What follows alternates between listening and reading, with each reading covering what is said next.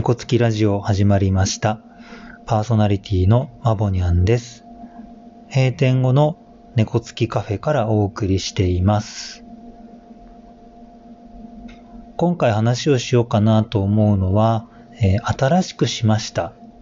というお話をしようと思います。何を新しくしたかというと、靴です。猫つきカフェで知り合った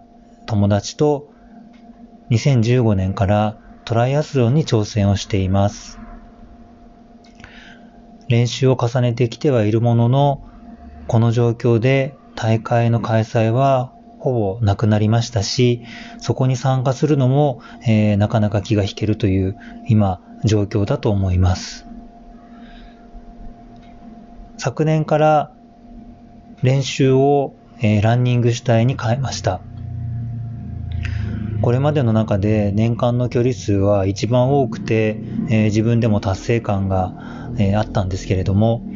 えー実は1年以上ぐらい前から、え右足の、うん付け根というか股関節に痛みがあって、えおそらくそれをかばいながら走るので、左膝にも痛みが出ているような状況で練習を続けています。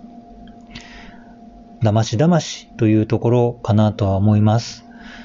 まあ、フォームを変えてみたり、えーインソールを変えてみたり、えーその都度少し改善したかなと、えー思ってはいるものの、えーやはり慣れてくると、えー特に左膝に痛みが出てきてしまって、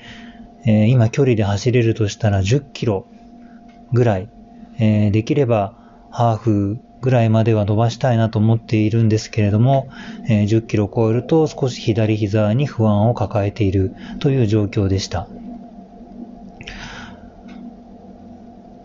年末にあの少しじゃあ次の手をというふうに思って、えー靴を、えー調べ始めて、えーようやく、えー1月になって、えー新しい靴を購入しました。で、新しい靴で2回ほど、えー走ってみていますけれども、えー膝の痛みが、えー軽くなっているような、え気はしています。え走り方が変わったのか、やはり靴の機能なのか、えもうしばらく続けてみようかなと思っていますけれども、あのまあ、靴とか道具の、えー進化はすごいなと思いますし、その機能を正しく使うことが体へのダメージを少なくするんだなというのは実感をしています。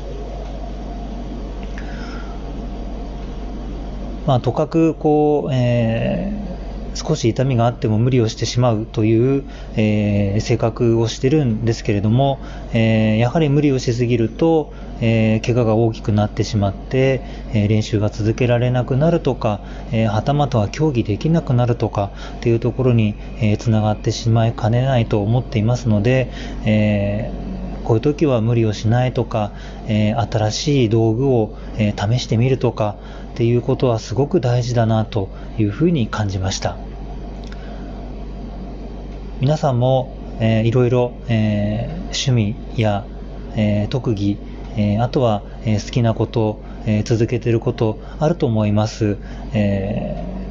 続けられる、楽しく続けられるのはとてもいいなと思いますけれども、あの、無理をしすぎないように、えー使える、えものは、いろんなものを取り入れてみると、少しそこは柔軟になって、あの、取り組んでみたらいいんではないかなというふうに思います。以上、マボニャンでした。ではまた。